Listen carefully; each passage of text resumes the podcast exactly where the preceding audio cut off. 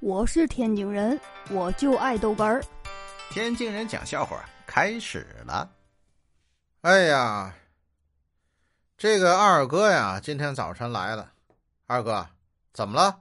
昨天陪你嫂子逛街，买了好多衣服，然后他又看上一件大衣，我上去就一个嘴巴啊，啪啪啪！我让你买，我让你买，你二嫂子吓坏了。老公，老公。别打了，我不买了，不买了。嘿，我看这还差不多，对不对？哎，我们就回家了。哎呦，二哥，我说你这脸怎么肿的呢？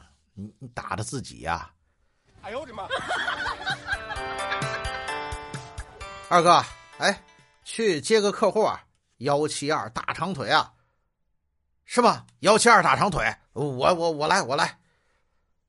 一会儿二哥回来了，怒气冲冲的：“你你你损不损呐？啊，幺七二大长腿，那幺七二是体重啊！哎，二哥我也没说是身高啊。”哎呦我的妈！我是天津人，我就爱逗哏儿，欢迎继续收听。